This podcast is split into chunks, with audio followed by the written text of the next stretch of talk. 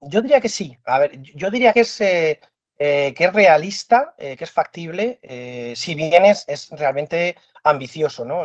Los, objetivos que, que, se persiguen, sobre todo teniendo en cuenta pues, el, el, desarrollo que ha tenido esta, esta industria ¿no? a lo largo del, del tiempo, que ha sido un desarrollo realmente importante ¿no? y, y, y rápido, sí que es verdad que se enfrenta pues, a, una, a una encrucijada importante. ¿no? Eh, al final eh, eh, estamos hablando de unas flotas ¿no? de, aviones enormes que están continuamente pues eso, operando y de alguna manera digo que es realista porque, porque realmente el futuro tiene que ser sostenible o, o no será, ¿no?